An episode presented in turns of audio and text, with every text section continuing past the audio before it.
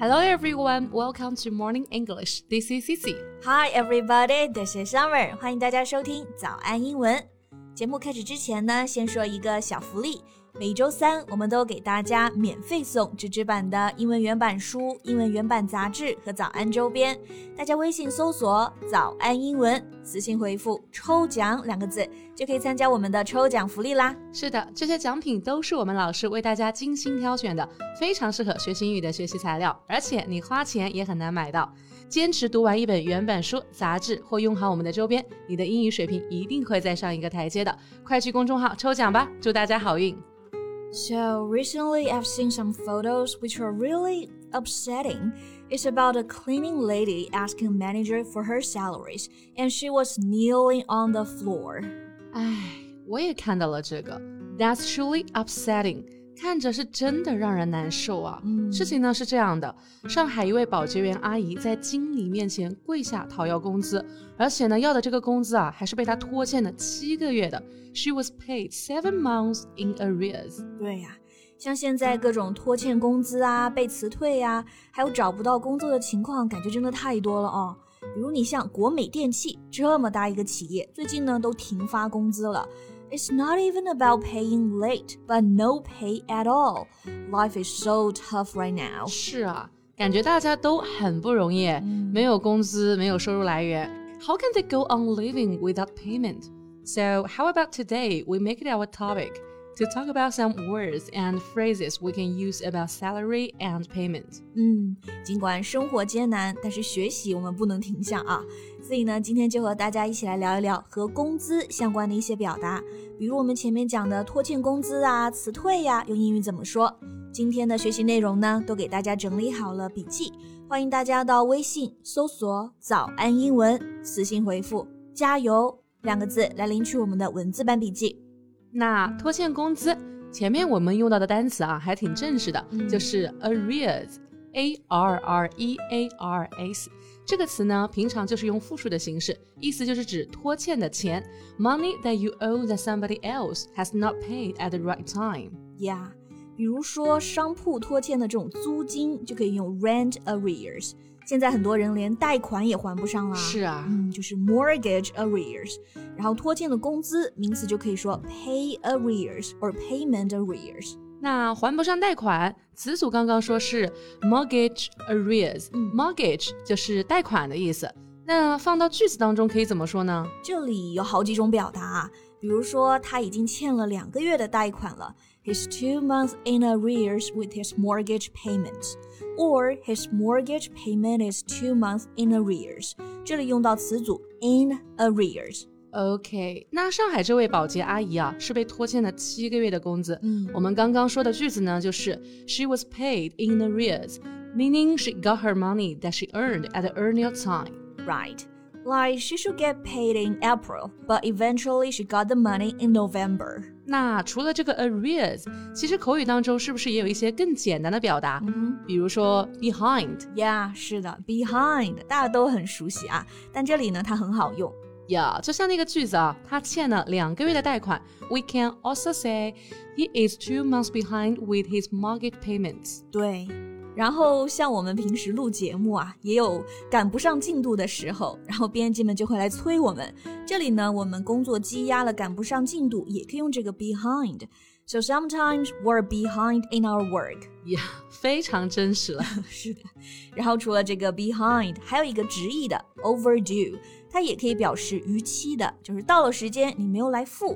这个 due 它的拼写就是 d u e，意思就是到期逾期了。所以 overdue meaning not paid。 Not done by the required or expected time. Right. 所以说呢，工资被拖欠了，还没发，就是 the salary is now overdue. 对，或者啊，更简单的，我们直接就可以说 being paid late，工资发的晚了，like she's being paid late.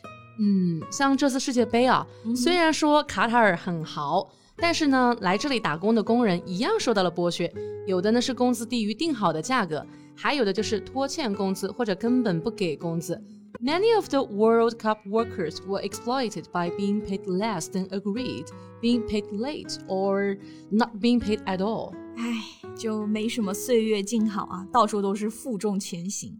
OK，那比这个拖欠工资更难的，我觉得就是公司直接裁员啊，连一个拖欠工资的机会都不给你了。是啊，那这个裁员呢，英文里面也有很多表达，嗯比如一个最简单的 lose your job，也就是说丢了工作。 Right. Like now, many people won't even complain about pay and work conditions because they're terrified of losing their jobs. 工作条件不好，情况不好，大家也不敢抱怨，因为更加担心呢被裁啊，丢了工作。 Yeah, they're afraid that they might get fired. Yeah, fire 这个词儿大家应该很熟了啊，它也是被开除、被炒鱿鱼的意思。就像电视剧里面，老板呢要炒员工鱿鱼了，就会大喊一句 “You are fired”。 是的，这个 fire 后面还可以加个介词啊，from 表示呢从哪个职位上被开除。比如他第一份工作就被辞退了，She was fired from her first job。then that sucks。然后这个 fire 通常还是口语中用的，然后如果想要更正式一点啊，我们可以用这个词来替换 dismiss，d i s m i s s，dismiss。比如现在其实有很多人啊，可以算呢是被无理由的辞退 ，they claim that they were unfairly dismissed from their post。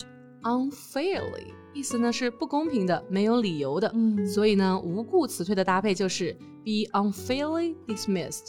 但是啊，现在遇到无故辞退背后的原因我们也都懂，大家都挺难的。嗯，是。OK，那除了这几个单词呢，还有一些比较常见的习语啊，也可以表示辞退。Here's one: to give somebody the sack. Sack, S-A-C-K. So it means to make somebody leave their job. For example, because they're not good enough, they're no longer needed, or they have done something wrong. 这个词组就很有画面感啊。嗯是 sack 本意呢是指麻布袋，那老板给你一个麻布袋，其实就是让你装东西，赶紧走人。so we can say he got a sack or he was given the sack. Yeah, right.